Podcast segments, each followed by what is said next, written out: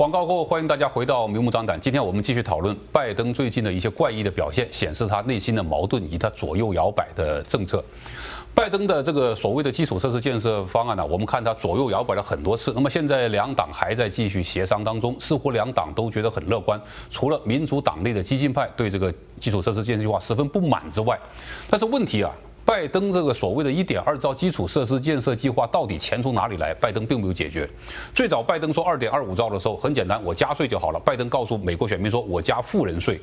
最近我想大家都看到了。相关的这个民间机构公布了美国最顶级的几个富豪他们交的税率。过去我们只知道川普联邦税，据说在二零一七年只交了七百五十美元。但是川普跟这些美国顶级富豪比起来，在偷税在在这个偷税漏税这件事情上啊，可以说小巫见大巫。这些顶级的富豪交的税要比川普低得多，或者税率低得多。那么这个事情告诉我们一个真理，就是在美国，任何一个政治人物告诉你说他加富人税，最终加税的承担者都是我们中产阶级或者基层民众。拜登既然不在这个基础设施建设计划当中把这个加税的内容放进去，那么请问拜登的钱哪里来呢？最近美国的白宫贸易顾问戴奇讲了一句话，他说：“我们主张美国的企业留在美国，主张美国的制造业的岗位留在美国。”那么让我们讨论一个话题就是。拜登的很多政策都在川普化，比如说他对中国的强硬政策。过去我们说川普对中国的很强硬，导致美中关系转折，所以现在很多华裔提起川普，特别是来自中国大陆的新移民提起川普，恨得咬牙切齿。但是我们看，其实拜登的对华政策从强硬度来说，比川普强硬得多；从这个覆盖面来说，比川普覆盖面更大。大家似乎忘记了，拜登的对华政策完全是抄袭了川普。但是拜登的这个所谓的美国制造业的政策，真是会抄袭川普吗？真如戴琪所所说的，会把制造业留在美国吗？因为无论是拜登的加税，还是今天我们所说的发放大福利，令到美国的劳工市场无人可用，都会令到中小企业倒闭。刚刚会计师也讲得很清楚了，中小企业是一个社会的经济支柱。如果这个经济支柱倒塌的话，到时候还有多少人能够在中小企业找到工作呢？还有多少中小企业可以为美国联邦、为美国的州政府提供税收呢？如果没有税收的话，我们的社会福利开支，我们这些大基建计划如何承担呢？拜登现在心理压力很大，还有另外一个原因就是川普出来了，或者说川普回来了。川普在二零二四会不会再参选总统，一直是大家讨论一个话题。那么我个人认为，川普二零二四出来参选总统机会不大，但是不代表川普在美国政坛上没有影响力。最近，川普在俄亥俄州参加了一个集会，这个集会也叫保卫美国。这个集会上，不同的媒体有不同的报道。左派媒体说，呃，人不多，好像只有两千人；右派媒体说，超过两万人。多少人不要紧，我们看到川普又出来了。川普还是那个川普，川普所讲的议题还是那些议题，什么二零二零的这个大选当中舞弊啊、非法移民的灾难呐、拜登的这个政策的这个错误啊等等。川普出来，无疑给拜登增加了更大的压力。那么现在，二零二二的中期选举马上就要来了，在中期选举的时候啊，有一个话题。大家也是非常关注，就是美国在选举当中到底有没有大选的舞弊，到底有没有办法能够阻止选举的舞弊？好了，最近美国司法部采取措施控告乔治亚州，为什么呢？乔治亚州在这个三月份通过了修改选举法，修改选举法的内容啊，大概重点有这几个：第一，如果你要申请邮寄选票的话，必须要出示选民身份证；第二，要重新整理一下选民登记的资料库；第三。在这个选战当中，不许有任何送东西或者提供免费食品这样的行为，让民众到选战去投票。大概的这个选举法修改啊，都是这样。那么现在司法部在起诉这个乔治亚州，说乔治亚州这个选举法修改，令到非洲裔美国人失去了投票的机会。赵丰兄怎么看？司法部这次告乔治亚州能够成立吗？我觉得这一个应该是不会成立，因为其实我们知道说，在美国的宪法里面呢，当然美国联邦的国会呢，他们有制定呃选举的那个呃不同的法案的那个的那个权利，但是如何执行呢？基本上来讲，大部分是仰赖于州政府他们自己本身的那个呃制度。那呃我基于我呃我目前的了解来看呢，乔治亚他们最近呃通过这一项法律呢。我不并不觉得他有违宪的那个呃的地方，那所以呢，司法部他可以去告，他可以利用这整个机会，因为我们知道说这个诉讼的的程度是漫长的，所以他们可以去告，可以去利用这一次的这一个呃呃呃公关的机会呢，去好好的去宣传他们自己可能呃他们有的 agenda，他们自己本身有的立场。但是最终呢，我觉得结果呢，很可能就是呃大法院不受理，或大法院直接就是说这一呃乔治亚做的是没有错的。为什么我们看几个几个点？乔治亚这一次他们要求每个人都有身份证，这身份证并不是说呃你需要花一大笔钱去得到的一一张纸，而是其实在乔治亚他们自己本身制度里面，你是可以免费，只要你符合。呃，美国公民的资格，你能够出示这些资格的话，你是可以免费得到这个身份证，就为了投票，然后出示这身份证。所以这个是在很多国家，全世界很几十个国家民主国家里面都已经行之有年的一个制度。在台湾，大家都应该很明显，呃，很很明白你在。选举人的名册上面，你当天去选呃去选呃投票的时候，选你选你的候选的时候，你就是要拿呃相关的身份证，才证明你是有那个资格去投票。这个不仅是维护了民主制度的尊严，它同时也是呃建立这个公信力，让选民不管你哪一个政党，结果出来的时候，你们都可以去接受这个结果。美国它目前呢，乔治亚州，呃，他做的这个法律呢，基本上来讲，就是让美国的制度，至少在乔治亚州的制度呢，可以跟国际接轨。我并不觉得这个是有什么呃错误的地方，反而是民主党刚开始就已经在推的 We Are the People AT，这一个，很明显是要把这个标准呃越往下压的这一个这个这个这个所谓投票权的这个法案呢，才是可能是。呃，所有美国公民呢，未来会质疑的一个法律，因为这样子的做法呢，让美国这个民主制度选出来的结果，或者说这整个过程当中，人民可能会对这一个运整个运作呢，跟后来结果跟未来他们所延伸出来的问题呢，有更多的质疑。那我觉得这一次司法部做这样子决定呢，很明显是党内里面的呃他们的旨意。他们必须要这样做。那未来呢，会不会在二零二二年之前让民主党有得到足够的选举优势？这个是我们有待观察的。但是很明显的是，共和党他们已经准备好。面对这样子的一个司法挑战呢，他们会出全力去维护哈乔治亚做这样的制度，因为已经很多不同的共和党州开始推动，或是已经在计划推动类似的法案来保护他们选民的权益。那我相信呢，这个是呃我们身为台美人，我们身为的呃或者说美国华侨需要去注意的一点，因为这个是关乎到未来我们。呃，遴选官员他们可不可以维护和有没有资格，有没有那个呃能力去维护我们公共事务上面的权益的一个一个呃课题？所以现在兆丰兄刚讲到的，美国很多州都在修改这个选举法，具体说是美国四十七个州都在修改选举法，总共修改选举法的相关的议案有三百六十一条。乔治亚州是第一个过的。我们看司法部这次控告乔治亚州，正如这兆丰兄刚讲的，我觉得是非常搞笑。为什么非洲裔美国人就没有办法提供自己的身份证来登记成为选民呢？换句话来说，在司法部的角度里边，非洲裔的美国人都是在美国不具备选民资格的，这难道不是？严重的种族歧视吗？再有，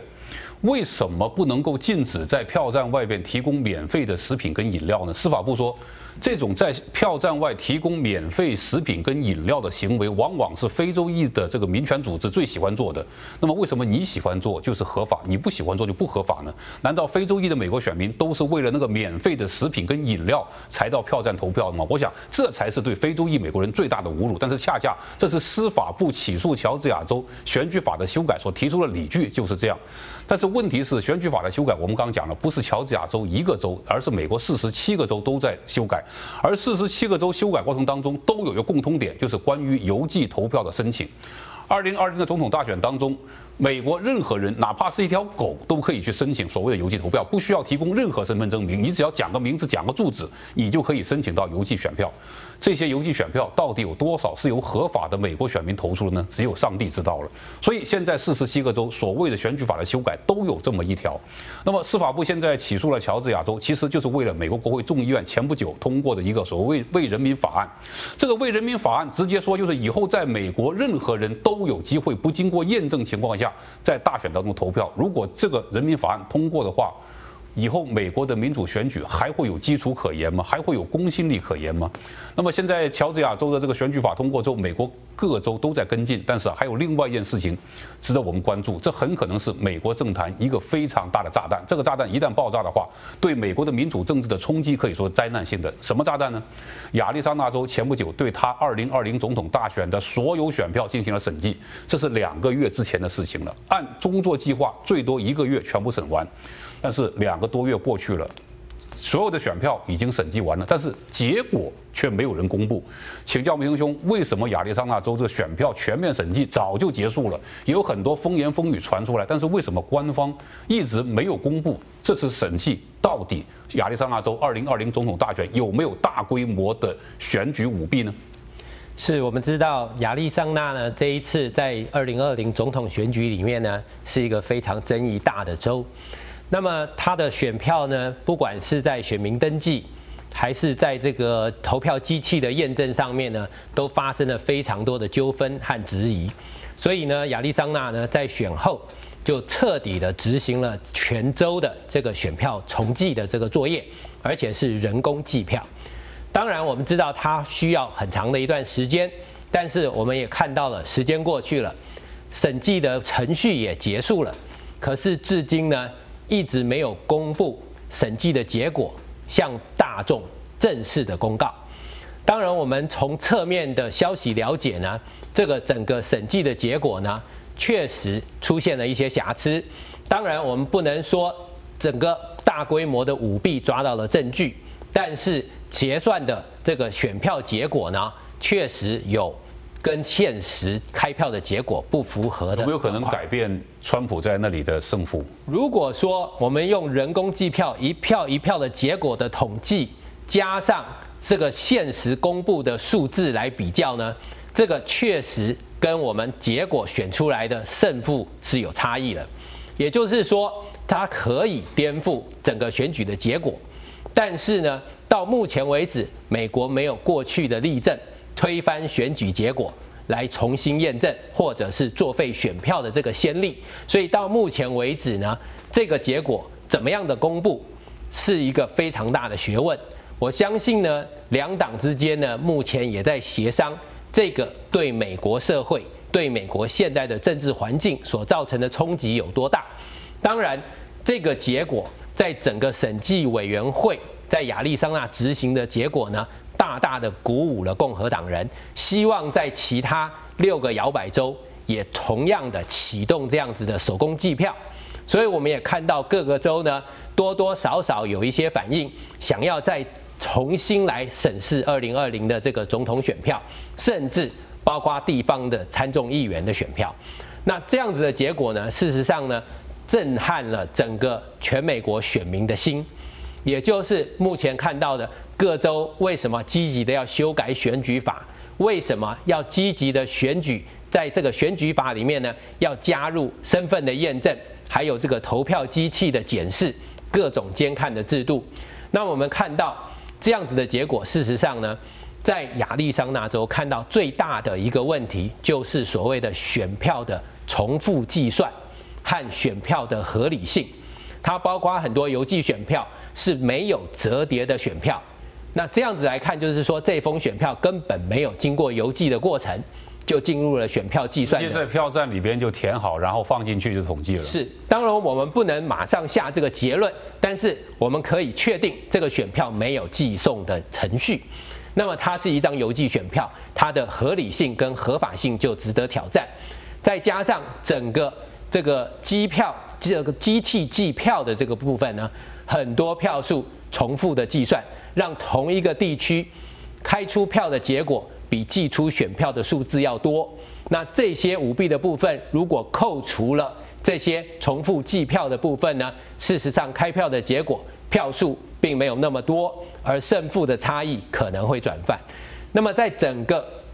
这样子的结果公布出来，对整个二零二零选出来的总统是一个极大的挑战。也对现在的这个执政权力呢，作为一个合法性的挑战，让整个美国陷入不安，这也是我们现在非常大的一个忧虑。但是目前我们看到整个计票的过程中间呢，事实上在二零二零的程序里面，我们发现了很多，包括身份的验证，还有所谓为人民法案里面呢，希望能够让投票的便利性大大的提升，让很多人能够甚至在当天投票，在现场做选民登记，直接投票。那我们也看到在德州呢，透过一些地方的选民反映。在德州这次的选举有所谓的得来速投票，也就是像我们在麦当劳买这个 drive through 的这种食物的这种经验，他开的车到投票所，他可以在车上经过他验证他的人名、他的地址，就可以领到选票，而进到投票所去投票。但是呢，在投票的过程中间呢，却又不需要提供有照片的。这个身份证明，他就可以完成投票。而当地的人呢，确实也反映了看到同一部车从早上一直投到晚上，一直在那里转圈。那这样子的现象，让我们就感觉到这样子的验证跟投票的合法性、合理性就起了非常大的怀疑。这也就是为什么很多摇摆州对这些选举它的方法还有它的公平性的验证。这样子的程序是不是应该要加入州的选举法？那这一次司法部的提出的这个乔治亚州的诉讼呢，事实上他的目标很明显的不在于选举法的合法性，而把它偏向于对于非洲裔社区或者是拉丁裔社区，他们这些投票的身份不需要有照片的验证，不需要这些严格的检视签名。让他能够顺利投票的这种程序呢，大大的提升了非洲裔跟拉丁裔的投票比例。可是这些人是不是是合法的投票人，或者是他冒领别人的选票去投票，这样子的验证是不是必要？而司法部的诉讼把它偏向于整个选罢法是对非洲裔选民的歧视，一利用这样子。这种种族歧视，尤其是对非洲裔的这个歧视，当作诉求，希望透过最高法院不断的诉讼程序来推迟各州选罢法的改革。只要在二零二二选举之前，不管这个判决是胜是负，甚至还在这个法庭的审议程序，至少要拖延各州选举法实施的效力，它的日期拖过选举之后。那么，对民主党在下一次的选举就绝对的能够掌握邮寄选票的方便性。那这样子的操作，事实上，我们每一个人只拥有神圣的一票，所以我们如何去捍卫投票的公平性、合理性和合法性，这就是我们要追求的目标。我非常同意明兄刚讲到的，亚利桑那州这个所谓的全面审计选票已经过去了这么久，为什么没有公布呢？其实很简单，如果这个全面审计选票没有任何的对选举结果的改变的话，我想很顺利就公布了。就像其实，在这个密西根州、在乔治亚州一些县都曾经过经过这个这个县这个选区的这个选票重新去点算，点算完之后高调的宣布说没有问题，还是拜登获得了这个州的选举人票。但是亚利桑那州非常奇怪，审计结束之后没有公布结果。那么我个人推测只有一个理由。这个审计结果一旦公布的话，对美国政坛的冲击是有爆炸性的，一定会令到美国的政治、美国的民主选举的基础受到了影响。这个冲击啊，不是冲击了拜登能否当选总统，这是冲击了整个美国民主选举的制度，两党都不能承受这个结果。所以，我觉得现在两党正在协商。但是，无论亚利桑那州的这个审计的结果到底是怎么样，到底对美国政治有冲击多大，我们从四十七个州都在修改选举法，我们可以得出这样一个结论。在美国的选民，包括民主党的选民，不是每一个人都支持在大选当中作弊的。为什么这么说呢？比如说，在这个宾夕法尼亚州也进行了选举法的修改。宾夕法尼亚州，我大家还记得，在二零二零大选当中，也是一个争议性非常大的州。这个州很奇怪，首先呢，它的州的参众两院是由共和党人在掌握，但是呢，州长的沃尔夫又是个民主党人，而州的参众两院被共和党人占了大多数，而这个参众两院里面共和党人呢，在政治上又跟川普站在对立面，所以，二零二零大选当中啊，这个州的情况非常复杂。到底要不要把一些相关选举舞弊的案件上诉到联邦最高法院？州政府，呃，州的这个参众两院会不会通过某些法律把这个选举的结果推翻？等等，有非常大争议。好了，现在宾夕法尼亚州不但也通过了选举法的修改，宾夕法尼亚州还有另外一个特别之处，就是它选举法里面规定，在以后选举当中。选举的机构应该引用 AI 的设备来辨识选这个候选不这个选民的这个签名，为什么呢？签名是个非常重要的。德州就抓到一个这样案例，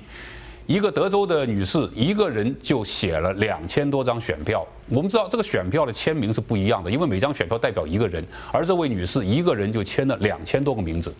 为什么？因为在德州目前还没有去核去核准这个选民的签名跟他本人原来登记是不是一样，所以宾夕法尼亚州又加入了新的一条，引用 AI 设备来辨识签名跟选民的身份是否相符。那么全美国都在修改这个选举法，这个选举法修改之后，对民主党二零二二的选举当然会带来重大影响。所以，川普现在又站出来参加政治集会，川普会不会在？政治上有更大的影响力，我们有待观察。但是目前从这个选举法的争议，想请教一下会计师，怎么看选举法争议下来之后，共和党能在二零二二重新获得参众两院的多数席位吗？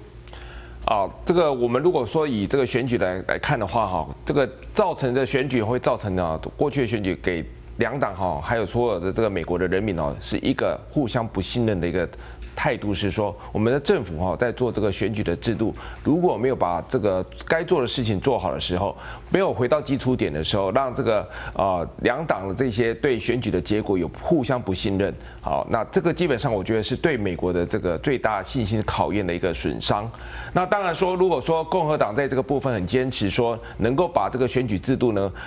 啊，呼应这个所有的这个人民的这个需求哈，因为我觉得今天呢，就就算是民主党，他也有这样的想法，是说我们对这个选举一定要有一个公平的制度哈，所以说并不是说只有一面倒，只有共和党才支持。我相信以这个共和党这个呃前提来推出，那符合一个全民的这个希望的一个选举哦，这是大家所乐见其一。那当然我们在讲说啊，如果说呃这个选举还有一个问题是说，我们为什么要一票一票来选，而不是说呃用很多的这个快速的方式哦让。这个选票其实，因为最大的问题是，到底谁是真的可以做这个选票的选民的这个呃投票者？那如果说有太多的非法移民或者是不应该投票的人的加入这个选举，会让这个选举的结果造成一个扭曲，这是其一。第二件事情，如果说啊，包含这个所谓的选举人里面包含这个所谓的啊我们所谓的 conflict of interest，这其实上对所有的政策的这些的东西会有很大的这个呃选举的改变的结果的时候，会让这个大家都认为这个选举的结果大家都无法接受。所以说以这个所谓的审计的观念来看，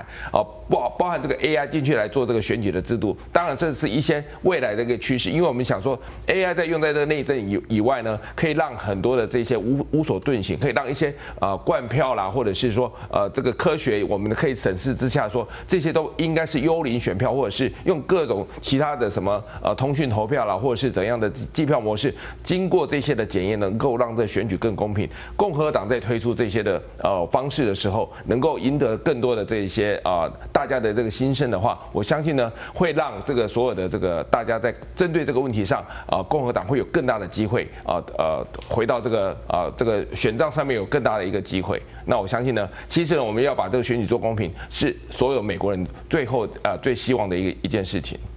二零二零的美国总统大选。有点像什么呢？有点像过去我们在早几年看这个足球比赛的时候，因为现那个时候裁判是不会通过慢镜头重放来对这个裁决进行重新修改的，所以很多这个比赛场上啊，裁判一旦看不到一个。呃，犯规球的话，那么很可能这个犯规球造成了入球的话，那么让犯规方就得到了好处。马拉多纳著名的“上帝之手”就是这么来的。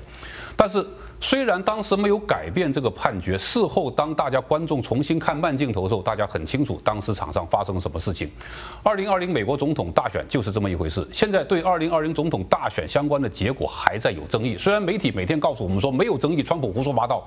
但是我们从各州不断的要提出审计选票这方面来看，很多人对大选结果是有怀疑的。但是这个怀疑啊，关键就在于选举的投票方式以及选举投票的门槛到底要设在哪里？不是合格的选民能不能投票，这才是今天美国政治所面临最大的一个炸弹。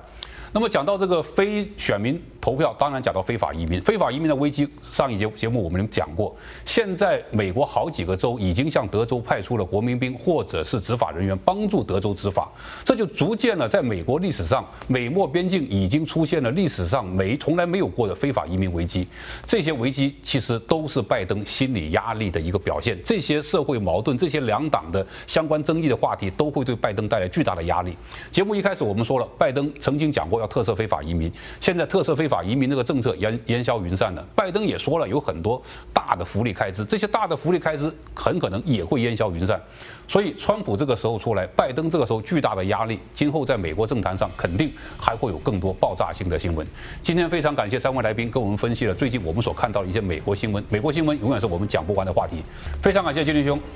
谢谢主持人，谢谢所有朋友，美雄兄，谢谢你，谢谢主持人，谢谢各位观众。兆丰兄，谢谢你，谢谢主持人，谢谢观众朋友们。批判时事，解读新闻，我是张修杰。下个礼拜同样时间，我们再见。